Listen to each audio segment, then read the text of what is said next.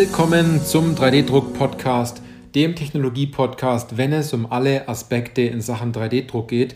Egal, ob Sie neu mit dem Thema additiver Fertigung und 3D-Druck beginnen wollen oder ob Sie schon erfahrener Anwender sind oder auch 3D-Druck-Dienstleister, Hersteller oder Zubehörlieferant, weil es geht immer darum, ob Sie Ihren 3D-Drucker im Griff haben oder ob der 3D-Drucker Sie im Griff hat. Ich bin Johannes Lutz und ich freue mich auf diese Podcast-Folge, weil diese Podcast-Folge den Titel trägt Additive Konstruktionsregeln. Ähm, wir werden jetzt hier nicht in dieser Podcast-Folge alle Regeln durchgehen und äh, ganz äh, speziell auf bestimmte Anwendungen eingehen, sondern ich möchte Ihnen einfach ein paar Punkte mitgeben, wenn Sie an dem Punkt sind und sagen, gut, ich will da mehr wissen, ich möchte wissen, welche Konstruktionsregeln ich für meine Bauteile eigentlich benötige, um da ein bisschen Klarheit zu schaffen. Denn die Informationen, die im Internet heruntergeladen werden, die Bauteile, die genau angeguckt werden, die ähm, LinkedIn-Beiträge, die man so anschaut über additive Konstruktion, die, dieser Drang danach, diese Aufmerksamkeit, diese Reichweite dafür, die ist richtig groß. Das heißt, es interessiert ganz viele Leute, wie man richtig additiv konstruiert, was sind die nächsten Schritte, wie macht man das, was steht einem im Weg und was muss man zur Seite räumen. Jeder will wissen, wie geht das, wie mache ich das. Und da gibt es ja verschiedene Inspirationen, ähm, dass man auf der Messe mal schaut, wie man es macht, dass man Artikel liest, dass man vielleicht einen Newsletter abonniert hat und sich die Sachen anschaut und sagt, ah, so müsste ich konstruieren. Oder schau mal, in der Anwendung hat man das so gemacht. Und das Bauteil hier sieht super cool aus. Vielleicht sollte ich das in meine Konstruktion mit hineinnehmen. Und dann erkennt man sich vielleicht wieder und sagt, ja, was brauche ich denn jetzt eigentlich? Soll ich so machen? Brauche ich das noch dafür? Wie mache ich meinen ersten Schritt im CAD? Muss ich mir eine Skizze machen? Sind Rundungen eigentlich gut? Brauche ich Topologieoptimierung? Ähm, ich brauche auf jeden Fall ein Tool, ähm, womit ich additiv konst besser konstruieren kann. Dann glaubt man, den Kollegen fragen zu müssen, der weiß es auch nicht besser, weil er vielleicht hier auch noch gar kein Wissen aufgenommen hat. Woher soll er es denn auch wissen? Und dass man sich fragt, ja, was ist jetzt richtig, was ist jetzt falsch, wie gehe ich den nächsten Schritt, wo mache ich meinen nächsten Klick im CAD, um meinem Ziel näher zu kommen, additiv zu konstruieren, um auch mal so ein tolles Bauteil zu drucken, um auch mal den nächsten Schritt zu gehen, um innovativ sein zu können, so in der Richtung. Sie wissen, was ich meine. Ja, man fragt sich, was muss man jetzt verändern und man traut sich nicht. Und man endet immer wieder an der, am gleichen Punkt, ist so eine gläserne Decke, dass man sagt, ja gut, ist das jetzt richtig, was ich mache? Soll ich das jetzt größer machen? Ähm, wie ist mein Kraftverlauf in dem Bauteil? Und wenn man sich so andere äh, Anwendungen auch immer anschaut und so Berichte liest, dann denkt man, ja klar, macht ja auch Sinn. Die Kraft geht genau darüber und darüber. Und dann macht er in der Mitte so Streben rein. Na klar, das hätte ich auch so gemacht. Wenn man aber vor seiner eigenen Anwendung steht, dann denkt man sich, mhm, okay, ja, wie verläuft denn jetzt meine Kraft? Wie gehe ich denn da jetzt vor? Wie mache ich das mit den Schnittstellen? Setze ich da eine Stützstruktur rein? Mit welchem Verfahren mache ich denn das überhaupt? Hält das Material das eigentlich aus? Es sind so viele Fragen und so viele offene Punkte, dass man sagt, gut, also ich lasse das Thema jetzt, ich schaue mir das in den nächsten zwei Wochen mal an, wenn ich mehr Zeit habe. Oder man sagt, ja gut, ähm, jetzt drucken wir es halt mal. Und dann wird es doch nicht bestellt. Und äh, dann ist diese, diese Idee, die Sie am Anfang gehabt haben, nur eine Systemleiche in Ihrem CAD-Universum an vielen Dateien. Aber ich muss Ihnen eins sagen, es gibt zwei Dinge, die ganz, ganz, ganz arg wichtig sind für den Beginn. Das heißt, es gibt so einmal dieses Thema Additive Design, das heißt so dieses Thema Gewichtsersparnis, Bionik, Kraftfluss etc. Ein paar Punkte mehr noch.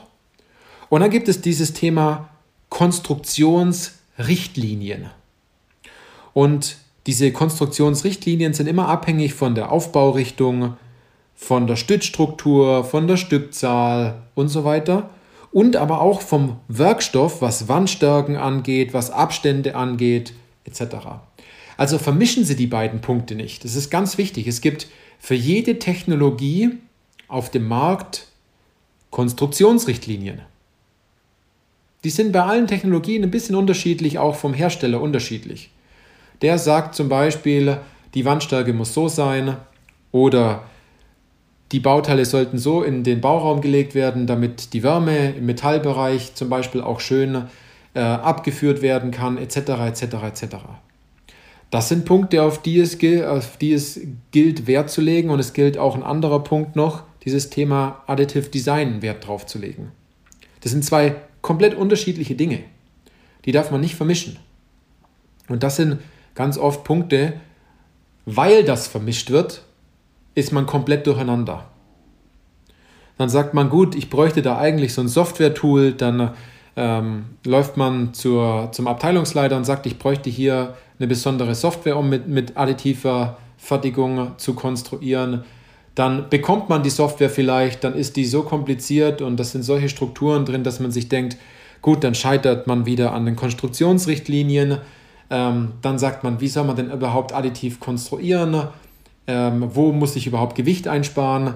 Aber alles, was, wir gerade, was ich gerade gesagt habe, zielt immer auf einen Punkt zurück.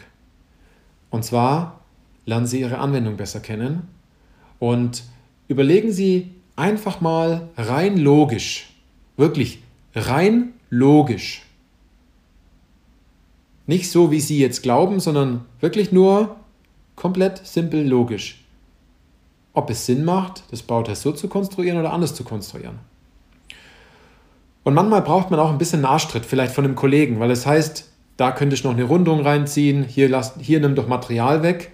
Man glaubt dann es aber besser zu wissen. Wir sagen von 3D-Industrie dann, wenn wir diese Punkte jetzt, ähm, und die Konstruktionen mit den Unternehmen gemeinsam durchgehen, dann ist es kein, ich mache da mal einen Vorschlag und äh, sie, sie könnten das dann so umsetzen, wie sie wollen, sondern wenn mich jemand fragt, ob wir eine Rundung hinmachen, kriegt derjenige eine klare Antwort. Und wenn er versucht, das dann wegzuargumentieren, dann frage ich ihn ganz einfach, warum haben Sie mich dann gefragt? Und warum machen Sie es nicht einfach? Warum vertrauen Sie mir nicht hier? Sie kriegen von uns den Weg, der richtig ist für Ihre Anwendung, um das Bauteil aus dem Drucker zu nehmen, einzubauen und es hält. Auch hier gibt es wieder den Punkt, dass man vielleicht im Internet gesehen hat, wie so eine Anwendung auszusehen hat. Mit irgendwelchen bionischen Strukturen, ein bisschen alienhaft. Äh, dann äh, an manchen Stellen sehr filigran, an manchen Stellen wieder relativ stark, dass sie glauben, auch so konstruieren zu müssen und dass das das Maß aller Dinge ist. Aber eine Anwendung, die vielleicht in einer Broschüre oder in einem Magazin oder in einem Newsletter gezeigt wird, kann sein, dass das vielleicht 100% sind, was man ausgeschöpft hat.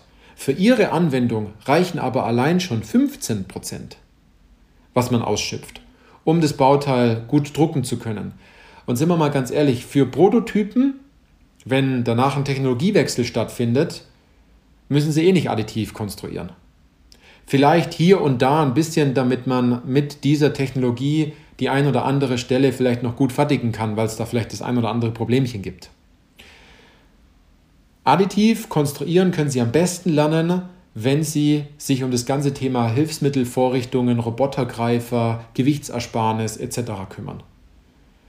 Und die Vorrichtung, die dann vier Rundungen mehr hat, als Beispiel. Oder denen noch weitere neun Rundungen fehlen, weil sie sagen, gut, es hat schon irgendwie seinen Sinn, dass ich das jetzt so gemacht habe. Haben sie schon mal die ersten Schritte gemacht. Die Bauteile müssen nicht so ausschauen, wie sie diese vielleicht von anderen Herstellern gezeigt bekommen haben. Sinn macht es aber immer dann, wenn Sie den Weg der Anwendung kennen. Das heißt, wenn es vorher ein viereckiger Klotz war und jetzt schön äh, additiv designt ist, dass sie diese Zwischensteps verstanden haben.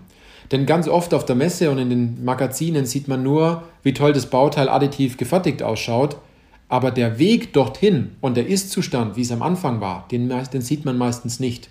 Und wir Menschen können uns zwar eine Wunschvorstellung, können zwar eine Wunschvorstellung haben, aber bis wir wirklich den Drang haben, etwas umzusetzen, müssen wir erstmal merken, dass unsere Ist-Situation vielleicht nicht die beste ist und dass wir überhaupt etwas verändern wollen.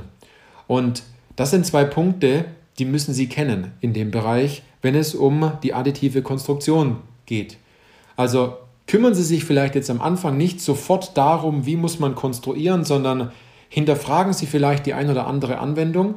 Rufen Sie mal bei den Leuten an und fragen nach, warum hast du das denn genauso konstruiert? Was ist denn der Gedanke dahinter?